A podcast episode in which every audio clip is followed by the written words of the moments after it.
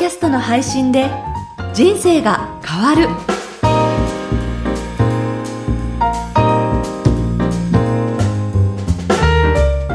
小林まどかです。ポッドキャストの配信で人生が変わる。この番組では自分のポッドキャスト番組を持って配信する人のためにポッドキャストの魅力や具体的な配信方法など毎回一つのテーマに絞ってご紹介しています。株式会社コエラボ代表取締役岡田正宏さんです。岡田さんよろしくお願いいたします。よろしくお願いします。さあ、今回のテーマは何でしょうか？今回は音声編集についてお話ししたいと思います。はい。音声編集は番組を聞きやすくするとか、そういったことで、やっぱり編集は欠かせないかなと思いますうね。ん、大事ですね、うん編集が雑ですと、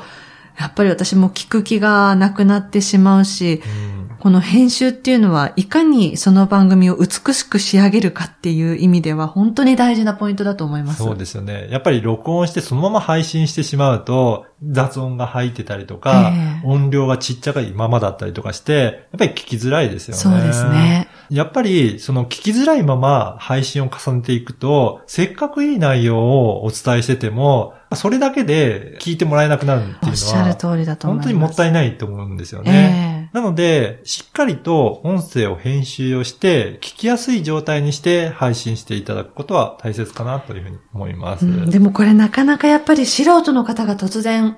音声を、番組を編集するっていうと、ハードル高いですよね。そうですね。例えば文章のね、編集だったえら、え普段ワープロで打っててうん、構成するっていうのは、まあ、わかりやすいかと思うんですけど、じゃあ音声の編集ってどうやってやるのっていうねね、えいきなりだと難しいと思うので、ええ今回はそれをちょっと、まあ、わかりやすく説明したいと思います。はい。で、おすすめの編集ソフトとしては、無料でできるソフトがあるんですね。はい。 Audacity というフリーのソフトがあるんですけど、こちらは Mac 版も Windows 版も両方あるので、お使いのパソコンに合わせてダウンロードしていただいて、で、こちらを編集ソフトとして使っていただければいいかなというふうに思います。はい。で、編集の基本としては、まず2つあるんですけど、コンプレッサーという機能とノイズ除去という機能があります。はい。コンプレッサーは簡単に言いますと、小さい音のボリュームを上げて、全体的に均一な音になるように自動調整してくれる。そんな機能なんですね。あと、ノイズ除去というのは、どうしても録音するとサーというような、そういったノイズが入ってしまいますので、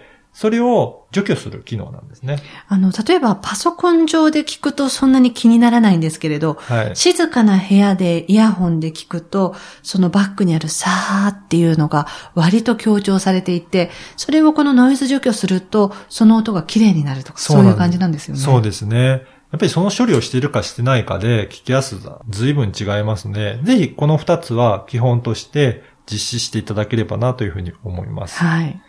あとは、タイトルコールの時に通常の音声だけじゃなくて、リバーブという、ちょっと声を。エコーですね。そうですね。それをかけると、ちょっと強調されてええ、聞きやすくなるかなというふうに思います。あと BGM をつける際は、タイトルコールの最初の部分だけは BGM を強調して、話が始まるとフェードアウトして音量を小さくしたりとか、あとは最後になるとまた BGM が大きく流れて、フェードインをしてから BGM を流す。そんな時にも機能として使えます。はい。あとは、やっぱり言い間違いとかあると思いますので、そういったところも編集機能を使ってうん不要な部分はカットしておく。ということも重要かなと思います。そうなんですね。生放送だともう言ったものがそのまんま流れてしまうので、あ、言い間違いをちょっともう一回編集はできないんですけれど、この収録というのは何がメリットかというと、間違えた時に言い間違いを正すことができるので、例えば、あ、間違えちゃったなって言って、ついついあのマイクに向かったり、録音しようってすると皆さん気負われてね、もうい二度言ったらいけないんじゃないかっていうふうに思うんですけれど、それで、え、なんだろうって聞きにくくなるよりは、もう一回言い間違いを正して言い直すっていうことですよね。そうするとリスナーの方に正しく届くので、それはあの編集のできるメリットだと思いますね。そうですね。やっぱり間違ったまま配信してしまってはええもったいないですので、ね、情報がきちんと伝わらなければ意味がないですからね。そうですね。そこはやっぱりしっかりとカットして配信することをお勧めします。はい編集の方法は、 Audacity で検索すると、いろんなウェブサイトで解説しているところもありますので、ぜひそういったところも参考にしていただければいいですし、もし分かりにくければ、声ラボのお問い合わせフォームから問い合わせいただいても、私の方で丁寧に説明しますので。ですね。はい。まず最初はでも、プロフェッショナルな方に習うっていうところが、はい必要かなっていうふうに思いますね。私も曲穴になった時に自分で番組を持って最初は5分間の番組から担当したんですけれど、はい、それもやっぱりそのミキサーさんっていうプロの方にもうみっちり教わって、で、音のボリュームの音量とかバランスとか、それからいろんな細かいところを習ったんですよね。そうなんですね。で、自分の体に染み込ませて、私の場合は地方の FM ラジオの曲穴だったので、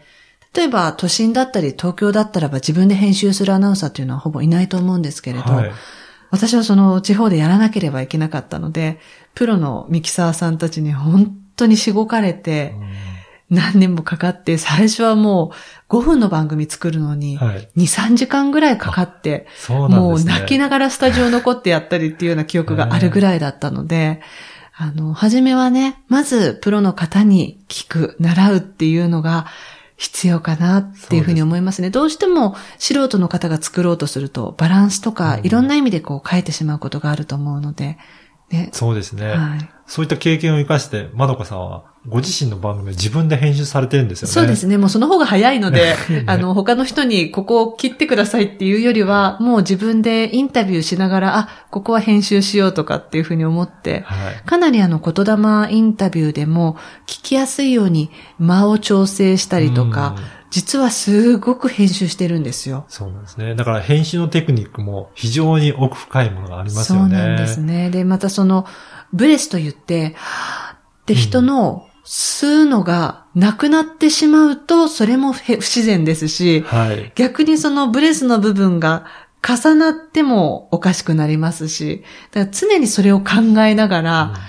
編集する。でもそこに至るまでには、やっぱりなかなかね、そうなんです、ね、最初からっていうのは難しいので、やっぱり最初はプロの方に聞いていただくっていうのが一番じゃないかなって思いますね。そうですね。はい。ということで、今回のテーマは、音声編集についてお聞きしました。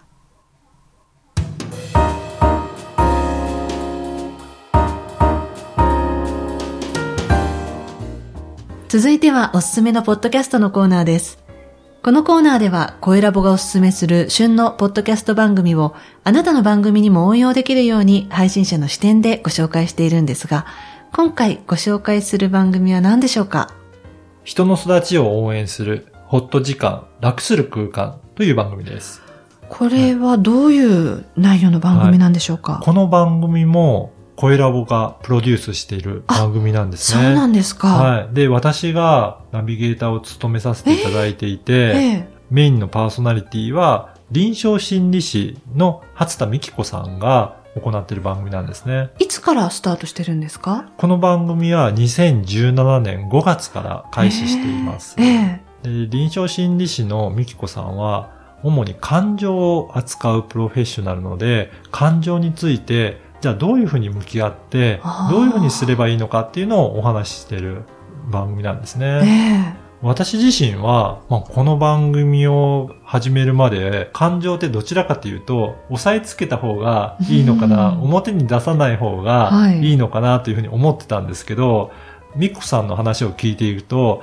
コントロールできる。出せるときは出して、うん、抑えるときは抑えられる。そういったことができる方がいいんですよ。うん、だから、決して抑え込むだけではなくて、出すときは出した方がいいって。だって人間ですもんね。ね全部抑えたらば、いつかどっかで噴火しちゃいますもんね。ね本当にそういうふうにおっしゃってて、うん、全部抑え込むと、やっぱり爆発するその反動がすごそうですもん、逆にね。はい。だから適度に、えー、あの、感情は出して。それは大事だと思いますね、うん。最近の方だと、やっぱりその辺がうまくコントロールできなくて、会社で一生懸命働き詰めになって、真面目にやって、鬱になったりとか、えー、やっぱりバランスを崩している方っていうのがすごく多いので、うん、まあそういった方と向き合って、自分の感情はどうなんだろうなっていう、そういったことをお伝えしている番組なんですね。えー、でもこう実際にナビゲーターとして携わっている岡田さんご自身が、うん、あ、感情ってこんな風に向き合えばいいんだって、一番身近で聞いている方がそう思えるっていうことは、はい、この番組も本当に、あ、いい番組なんだなって今聞きながら思いましたね。そうですね。あの、なかなか感情とかって人に言いづらいじゃないですか。ええ自分のことってこう思ってるけどって、なかなか相談もしづらいようなことだと思うので、はいこういった番組で聞いていただければ、あ、自分の思ってることって、うんあ、良かったんだとかうん、そういったこともみんな思ってるようなことなんだっていうことで、はいなかなか言いづらいことを、やっぱり配信によってお届けして聞いてもらうことによって、